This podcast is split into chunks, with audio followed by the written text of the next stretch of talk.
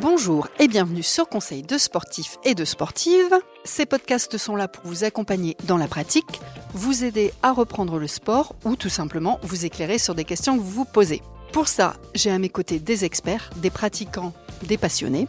Ils pourront répondre à vos questions ou vous partager leur expérience. Avant de démarrer ce nouvel épisode, j'ai un message pour vous. Dans l'optique d'améliorer nos podcasts, je vous propose de collaborer avec nous. Si ça vous botte, écrivez-moi sur podcast.decathlon.gmail.com. Je voudrais savoir ce que vous aimez, ce que vous aimez moins et les sujets qu'on pourrait traiter ensemble. Alors, le sujet de la semaine, le vélo-ville ou comment démystifier la pratique. On ne va pas refaire la liste complète des bienfaits de la pratique. On sait tous et toutes que c'est bon pour la santé, ça maintient en forme, ça fait de belles cuisses et de surcroît, c'est bon pour le moral.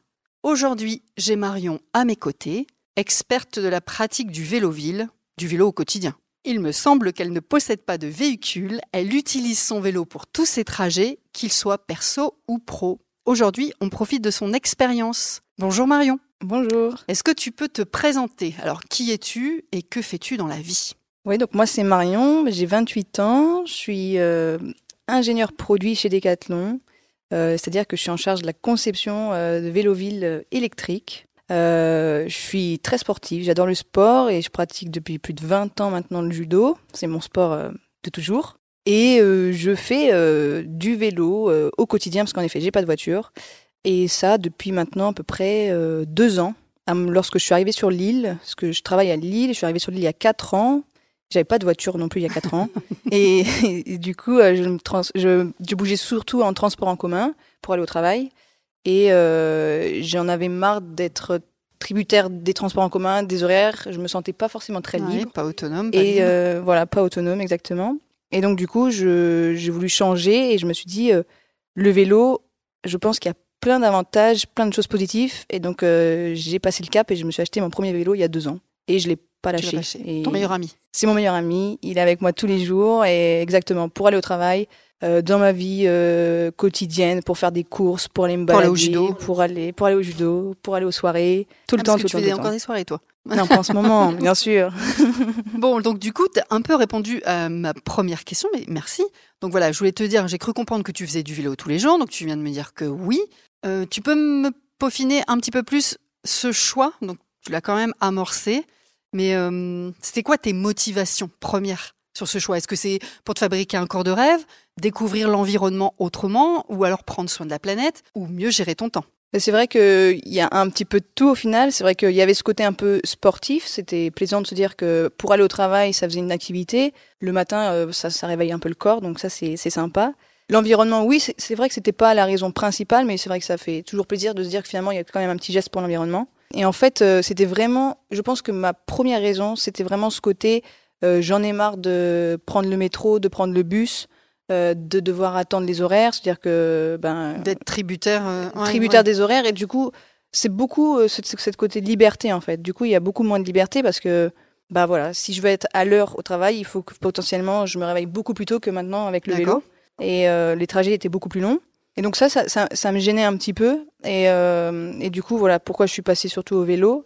Et en fait, je me rends compte aussi qu'il y a ce côté un peu aventure, parce que chaque jour, je peux choisir mon trajet facilement et vu que hum, je maîtrise mon temps, eh bien finalement, je peux choisir euh, mon chemin, découvrir ma ville un peu différemment. Et je prends le temps de regarder des choses que je ne pouvais pas faire dans le métro.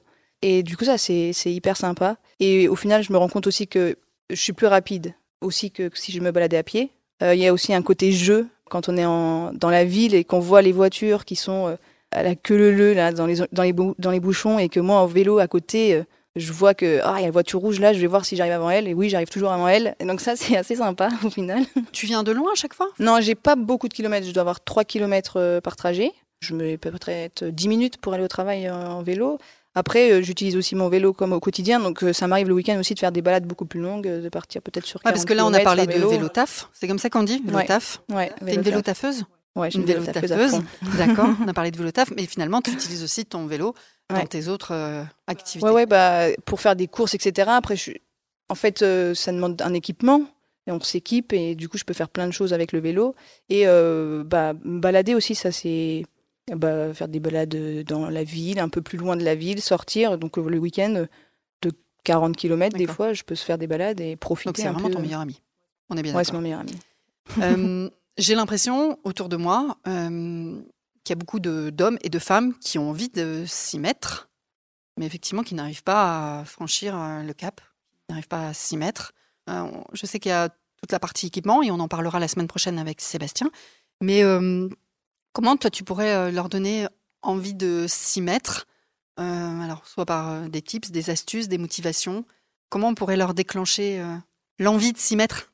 Moi je trouve que parce que euh, j'ai quand même vécu deux ans sans vélo. Enfin, quand je suis arrivée sur l'île, avant j'étais étudiante, donc c'était différent. Mais les freins principaux, c'était euh, tout ce qui est le temps, la pluie, euh, le froid.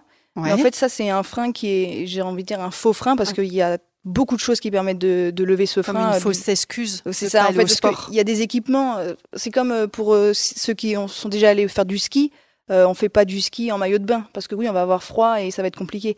Et ben pour le vélo, c'est pareil, sous la pluie ou dans le froid, en fait, on va être équipé pour pouvoir le faire et donc du coup, ça c'est plus du tout un frein. Et je dirais qu'il y avait deux autres freins qui étaient importants, c'était euh, le vol parce qu'en effet, euh, vu que c'est mon meilleur ami le vélo et qu'en effet, je fais ça, c'est qui me permet de bouger. Si je l'ai pas, ben si on me le vole, je suis, je suis mal. Ben forcément, dans mes premières années, euh, les deux premières années où j'étais sur l'île, j'avais pas de vélo parce que j'avais pas le moyen de le stocker en sécurité. Et donc je voulais pas investir dans un vélo en ayant peur de le faire voler et du coup. Euh, de pas pouvoir le, le, mettre en sécurité chez toi. Ouais, de me faire en sécurité et de me faire voler et du coup de ne pas avoir de. Il y a des solutions pour ça? Donc il y a des solutions. Bah il y a tout ce qui est cadenas, etc. Aujourd'hui il y a pas mal de choses. Là aujourd'hui j'ai la chance d'avoir un local à vélo donc ça mm. facilite les choses euh, dans mon domicile. Il y en a qui rentrent leur vélo aussi maintenant à chez... Je le faisais aussi un petit peu au début. C'est Instagrammable en plus. Et le deuxième, enfin le dernier point, c'est euh, la sécurité. J'avais peur au début de ah prendre un vélo en ville parce que ben malgré tout, moi je pense que faire du vélo en ville, ça s'apprend. C'est n'est mhm. pas quelque chose qui est euh, inné. Et euh, il y a des, des, des comment dire, des, des réflexes Des réflexes à avoir, exactement. C'est comme quand on apprend à conduire, il y a plein de choses à, à, avoir. Ben, pour le vélo, c'est la même chose, surtout en ville, parce que oui, on, doit partager la route avec les piétons, avec les voitures. Et donc, cette partie sécurité, moi, c'était peut-être le, frein premier qui me refroidissait à prendre le vélo. Et en fait, ben, aujourd'hui, on a la, la, chance en France d'avoir de plus en plus de pistes cyclables, des aménagements qui permettent d'améliorer les choses. C'est pas encore euh, exceptionnel. Il y a des pays où c'est bien mieux, bien plus développé, mais ça, ça, ça a le mérite d'exister de plus en plus en France. Et donc, du coup, ça aide aussi à se mettre euh, à la pratique du vélo et à se sentir mieux sur la route. Et du coup, ça, ça, L'autre jour, j'ai vu aussi, euh, bah, il y a encore que quelques jours, hein, des communes qui organisent des, des sessions d'apprentissage au vélo. Alors, c'était des personnes plus âgées que toi, mais qui reprenaient le vélo et euh, voilà, qui leur faisait une petite euh, initiation au code de la route, sécurité, tout ça. Donc ça, ça existe aussi. Si à la limite, euh, les personnes, elles se sentent pas capables. Oui, et moi, j'avais croisé une dame aussi, c'est vrai, maintenant que tu le dis, qui, qui me demandait où se trouvaient les cours pour apprendre à refaire du vélo. Et elle n'était pas très âgée, elle devait peut-être avoir une quarantaine d'années. Mmh. Et du coup... Ah merci, ça fait plaisir parce que j'ai... c'est gentil, elle a dit que c'était pas âgé, 40 ans. C'est cool. Merci Marion. Non, avec plaisir. non, mais c'est vrai que peut-être que pour certaines personnes, c'est euh, une honte de se dire que je sais pas faire du vélo, je vais pas prendre des cours, etc. Mais honnêtement, en ville, euh, c'est, ça sera très rassurant et recommandé, au final de. Donc tu m'as donné euh, trois freins que toi tu as levés sur le fil du temps. Marion, et pour les, les mamans peut-être qui auraient, qui auraient des enfants, tu penses que c'est les mêmes freins? Il y en a d'autres à lever, tu crois?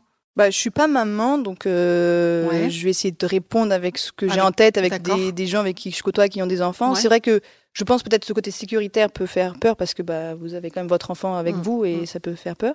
Mais je trouve qu'il y a quand même de plus en plus de gens, même je croise dans la rue euh, des mamans ou des papas avec les enfants sur le porte-bagages, avec euh, le porte-bébé.